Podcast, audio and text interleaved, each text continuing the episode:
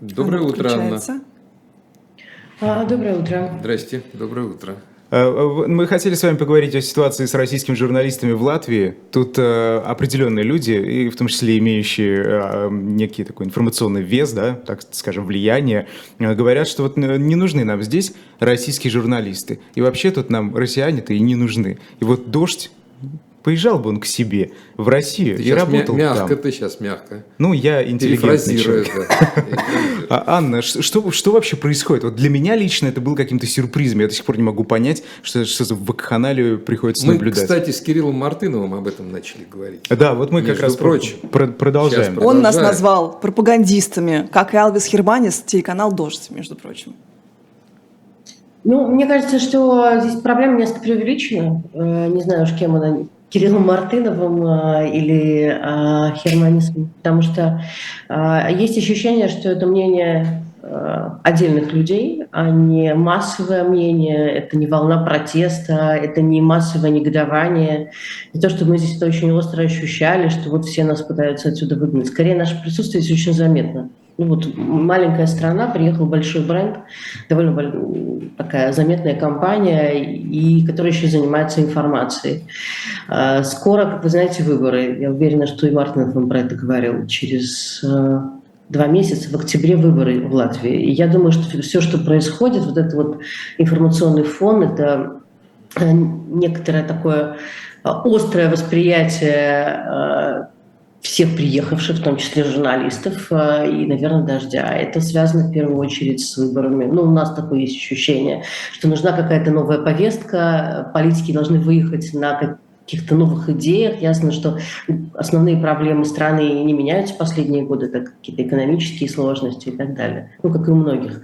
А нужно что-то новое. И вот дождь может стать тем самым новым, э, о чем можно спекулировать. Вот пока такое ощущение, что это спекулятивная история, плюс э, Здесь есть некие интернациональные звезды, и Херманис один из них, и его личная субъективная точка зрения, которую он ретранслирует в самых разных медиа, в первую очередь в российских, как я видела, и там есть и «Медуза», и «Новая», еще кому-то он давал интервью, как бы вроде бы ориентируя эту свою точку зрения на российскую аудиторию.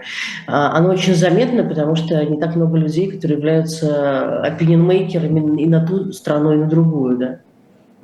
Вот. Но, конечно, э, нам, нам казалось, что наконец-то мы прибыли в Тихую Гавань, поскитавшись э, с начала марта да, по миру, кто где. Мы были там частично в Грузии, кто-то был э, в Стамбуле и так далее. И вот, наконец-то, мы все объединились и открыли обратно канал. И нам казалось, что вот, наконец, мы уже сможем спокойно работать э, и обустраиваться, обживаться, чтобы э, строить новый дождь. Ну, есть неопределенные сложности.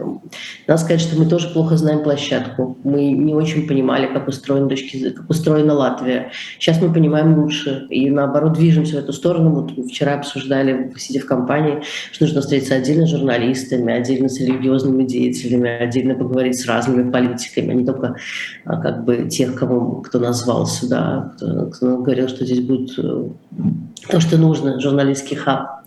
Вот, поэтому, э, ну, как бы с нашей стороны тоже должны произойти определенные действия по адаптации, которых мы не подумали, когда ехали. Мгм. А, Ну вот э, Херманис сказал в этих интервью, которые вы перечислили, у него было три основные претензии, которые, ну, похожи на те претензии, которые вам, например, бы Мария Захарова предъявила. Первое, где вы берете деньги. А, Второе, что вы не разделяете взглядов официальной риторики Латвии, и вы, ну, на его взгляд занимаетесь пропагандой, на наш взгляд наоборот.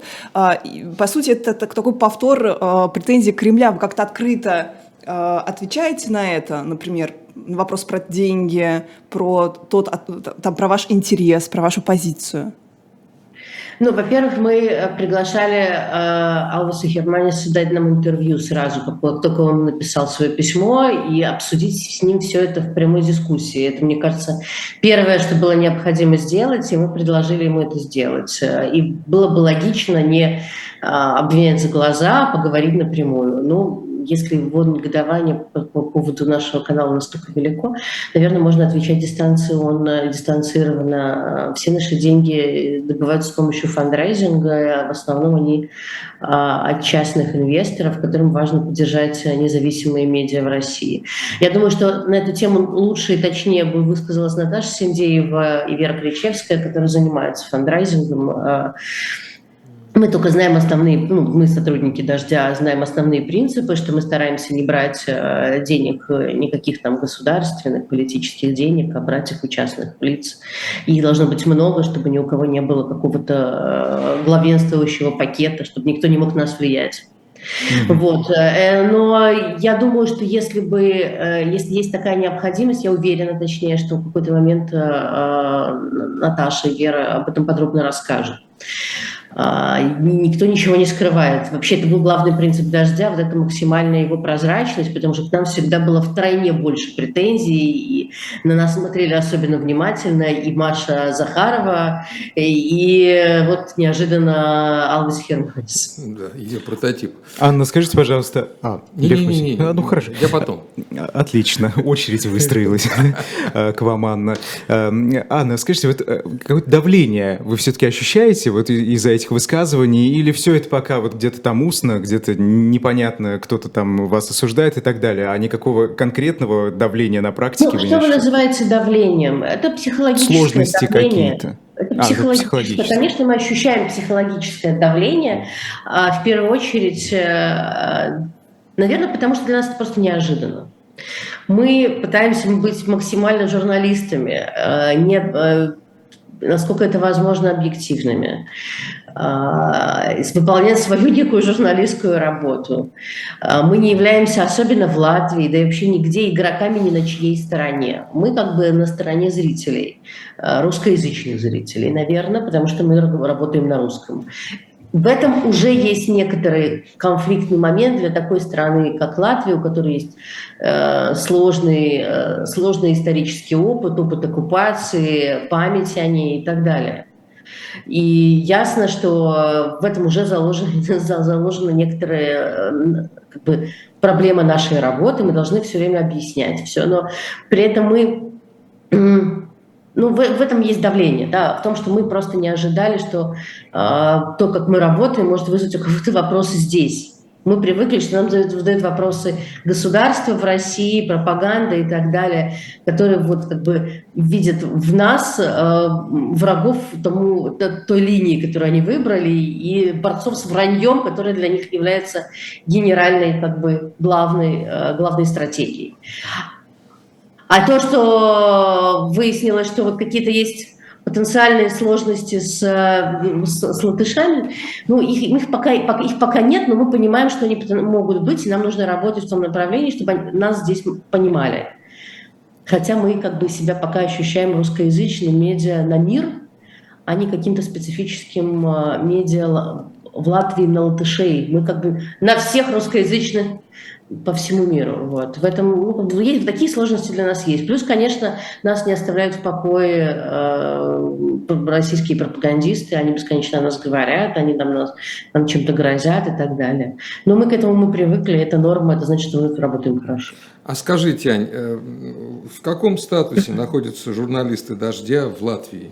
Я к чему? Я, собственно, к визовому вопросу так немножко вас подталкиваю. А в каком статусе находятся журналисты «Дождя»? Да. Ой, извините, ради бога. Ну, для меня тут все довольно просто. У нас мы, так как лицензия есть э, у канала, он, это латышская европейская лицензия СМИ, мы рассчитываем э, со временем получить э, рабочие визы и работать здесь. Вот теперь про визы. Да. Что вы думаете по, так сказать, поводу того, что а давайте всех россиян Латвия, Эстония, Чехия, лишим, Финляндия, да, Польша сказать, призывают закоперщики такие, закоперщики. прекратить Знаете, я считаю, что это не, что ли я не вправе а, комментировать и критиковать, наверное, а, эти государства, во-первых, потому что Латвия нас приняла.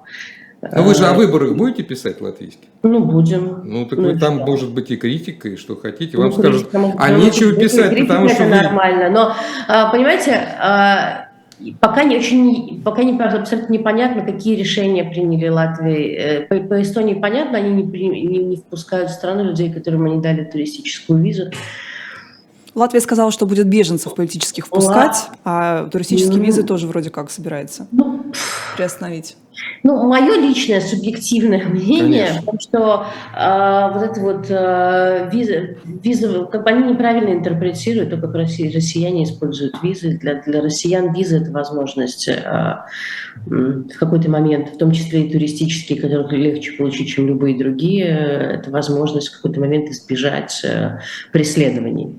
Мне кажется, что за, за, за границей это не понимают. И не понимают масштаб в этом смысле проблем, вообще масштаб проблем в России.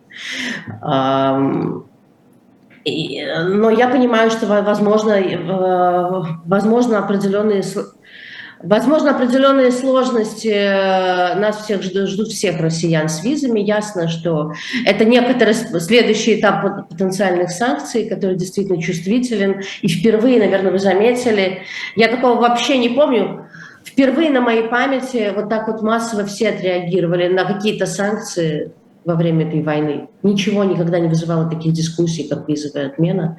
И я думаю, что ей в какой-то многие государства воспользуются именно потому, что они видят, что это бьет по-живому наконец-то. И люди наконец начинают возмущаться. И в этом смысле действительно дико эффективно. Просто они не понимают, что для большинства это просто выход в какой-то ситуации. Э, дистанцироваться от российского государства, который, точку зрения которого или политику которого они не приемлют. Угу.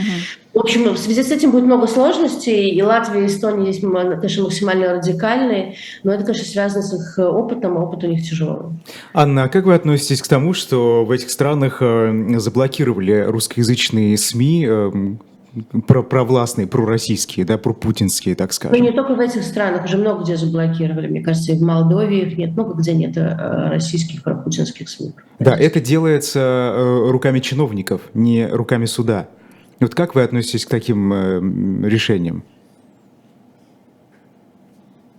Вы знаете, я в принципе считаю, что в плане э, ограничения э, государственных СМИ Латвия и другие государства вправе сами принимать решения. Какими методами? Ну, наверное, есть более корректные методы, есть менее корректные методы. Хотя глобально я считаю, что, в принципе, люди должны сами выбирать, что смотреть. И это смешно, можно заблокировать э, СМИ, там, какие-то частоты, включить VPN и при желании все посмотреть. То есть это не то, что это как в России. Но ты, вы же, люди, которые находятся в России, они же пользуются Фейсбуком, Инстаграмом, ничего. Пользуются VPN, VPN, VPN и живут. Это некоторая просто, это некоторая стратегия, это лозунг. Мы не поддерживаем мы хотим максимально от этого отделиться. Вот это они сделали. А так все, кто хочет слушать Первый канал НТВ и э, ВГТРК, я думаю, у них прекрасно есть эта возможность. Одна кнопка, и ты уже рядом с. Э, это, это понятно. Здесь вопрос не только в э, доступе к этой информации, да, возможности потреблять ее. Здесь еще вопрос в том, что это был бизнес в этих компаниях, в этих странах. И этот бизнес прикрыли. В каком смысле бизнес? Но ведь они не просто отправляли туда информацию, они на этом зарабатывали, правильно? То есть это, ну, как бы, э, компания... Рекламу ставили. Да, в том числе. А это, этот бизнес у них взяли ну, и, вообще, и прикрыли. честно говоря, не трогает. Э, эти каналы, они зарабатывают другим, они зарабатывают государственную дотацию в первую очередь. Поэтому э, ситуация в том, что каким-то образом зажали их бизнес, это, по-моему, последний довод в этой ситуации. И они сами его не приводят, надо сказать. Им главная охватность, влияние на аудиторию, Э, здесь действительно очень же много русскоязычных. И в этом смысле, конечно, для российских государственных каналов это важная площадка, важная площадка лоббизма. И я понимаю местные власти, которые хотят э, ограничить своих граждан от пропаганды войны. В этом смысле понятно. Но, э, в принципе, ограничивать медиа неправильно, конечно, потому что по счета вы все равно получаете эту информацию. Это скорее заявление, такая некоторая провокация в адрес российских властей. Анна, вы сказали, что начали с того, что риторика в Латвии вокруг телеканала «Дождь», она скорее такая популистская, чтобы каким-то там группам граждан угодить. Вот на ваш взгляд, разговор о визах, он не в этом же ложится стезю просто набирания политических очков в, э, перед выборами? В преддверии. Да, и в, в этом же, в этом же контексте много вопросов у нас в чате по поводу того, что играют на банальной, э, цитата не моя, русофобии по отношению к русским. Ну, то есть я перефразирую не любви к русским, а под это дело можно, ну, знаете, как вот когда не любят евреев, можно критиковать государство Израиль. Вот, и говорить, что я вот к евреям хорошо отношусь, просто Израиль не люблю. И здесь то же самое. Играют на понятных националистических чувствах. Так или нет? Вы так считаете? разу не слышала такого довода, что если я евреев не люблю, то Израиль не люблю. До Израиля уже дело не доходит. А, мне кажется, что а, вот это вот отношение с Россией – это один из самых острых, горячих моментов вообще для латышей в их внутренней и внешней политике. Вокруг этого строится все. Вот э, э, в какой-то момент и с- когда здесь были в том числе и русские политики активные у власти, в том числе мэр Риги Мил Ушаков, а, здесь был м, пролоббированный, проведен этот закон о ВНЖ, которые давали за какие-то минимальные суммы инвестиций в недвижимость, и вообще инвестиций в Латвию. Здесь появилось очень много еще новых россиян. Здесь есть целые анклавы, где живут благополучные русские. Это Юрмала. а, Многие латыши говорят, что мы там поселиться просто не можем себе позволить. Большинство так говорит. Потому что там очень дорого, это все скупили русские. Там такая а, Из-за этого жилье стоит дорого. с- смесь между Рублевки и Николиной горой. А когда вот мне кажется, что когда внутри страны есть такие обособленные гетто, даже гетто благополучия, это всегда вызывает раздражение, особенно помноженное на историческое раздражение, на тяжелый опыт, связанный с оккупацией, Советским Союзом и так далее. И с одной стороны, в какой-то момент, видимо, этой стране помогло деньгами, и в какой-то момент экономически выручила, а с другой стороны, все равно вот этот вот э, русское гетто в, ге- э, в стране осталось, то есть этот самый соблазнительный уголок, 20 минут на машине от Риги прямо на побережье, э, красота, рестораны, э, сосны, дюны и кайф. И вот это вот место, оно абсолютно отдано фактически э, русским, которые здесь называют дачники. Это русские дачники, которые там вот живут, и они живут очень классно. И, э, не знаю, ну, например, там сейчас находится Познер, который А если бы- получено находиться среди этих дачников, да, не высказываясь. А если бы это были не русские дачники, я не знаю, там какие-нибудь Я не Француз- знаю, это была бы французские дачники. история. Ничего не понятно. Это было бы, были бы не русские дачники, у вас был бы другой спикер на эту тему. Но дачники русские. Так сложилась ситуация. Это сами латышские власти в свое время такой позволили, как бы вот такой вот э, создать оазис. Для, для- почему для Ну, они на этом деньги зарабатывали. Латышские Ну, они власти. на- заработали этом заработали, заработали. А сейчас поняли, что э, вот на фоне войны э, русские действительно начали вызывать большую идиосинкразию, чем потенциал, экономический потенциал, который приносит продажи этих дач. Еще недавно за, 200, за инвестицию 250 тысяч евро в недвижимость можно было получить ВНЖ. Сейчас, видимо, уже это будет невозможно. Вообще с ВНЖ все очень сложно тоже. И а, который активно получали русские. Это был один из самых дешевых вариантов, близкий, понятный. Там все любят э, Рижское взморье. И, э, Шпроты. Ну, шпроты любят, да, и Конечно. бальзам не уверена. В общем, а, и поэтому э, сейчас все эти вот получившие документы на ВНЖ тоже безумно переживают, что же будет с ними дальше. Будут, смогут ли они его возобновить, э, не выгонят ли их из страны. Анна, давайте вернемся к дождю. Э. Скажите, вот пока что вы вещаете только несколько часов в день. Э, Когда будет Да. расширение, когда нам этого ждать? А, Мы постепенно расширяемся. Я думаю, что через пару недель у нас появится утреннее вещание. Часа три будет утро утреннего эфира, появится дневное.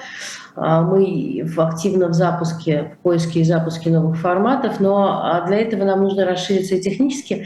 Вот что называется, Латвия нас приняла вполне гостеприимно, когда вот ну, нам нужно было построить канал, где-то быстро начать. Такой местный канал ТВ-3 пустил нас к себе, дал нам ньюсрум и студию. То есть мы как бы живем в гостях. Мы э, просто вот гостеприимные люди нам поделились с нами собственными возможностями. А, Для того, чтобы начать, и эту студию мы делим с ними же. У них днем в этом записи программы, у наши с- вечерние.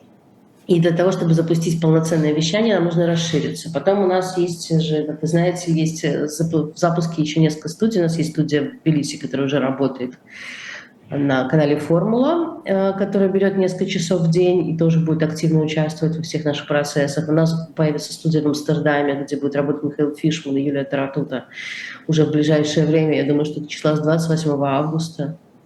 Может быть, чуть позже, в начале сентября, они начнут работать уже из Амстердама. Они вот, вот туда переехали переезжают с ребенком. А, Вот, и там же будет сидеть, точнее, жить Наташа Синдеева, тоже в Голландии. У нас будет студия в Париже, где находится Денис Катаев, а, ищет подходящую техническую студию, которая сможет э, вещать вот это. Это довольно сложно вообще построить канал с, со студиями в разных точках мира, оказалось. Ну, какая-то такая амбициозная задача была придумана. э, э, Нужно, чтобы все вот эти вот источники где-то соединялись, всюду были нормальные студии, чтобы они были равноценно, могли функционировать. Э, В общем, замах очень серьезно. Никто никогда ничего такого из российских компаний телевизионных не делал. Ну, э, тех, у кого есть какие-то частные возможности, не государственные, да и государственных. Вот, поэтому э, все происходит постепенно, но я думаю, что уже где-то к октябрю мы сможем выйти с полной сеткой из всех четырех стран, которые мы пока запланировали как старт. Круто. Что Да, круто, конечно, да. Круто. Посмотрим. Да, главное, чтобы была цель, да, и Да, и жел- главное, желание, чтобы- стремление. Чтобы Главное, зрители- Зрители будут, я думаю. Я Анна- уверена, нет так много зрителей уже сейчас, видимо, такой большой запрос на Да, это э, видно по рейтингу. телевидение адекватное, поэтому мы, в принципе, всем довольны. Спасибо Анна, вам большое. спасибо вам большое. Анна Мангайт, ведущая и креативный продюсер телеканала «Дождь».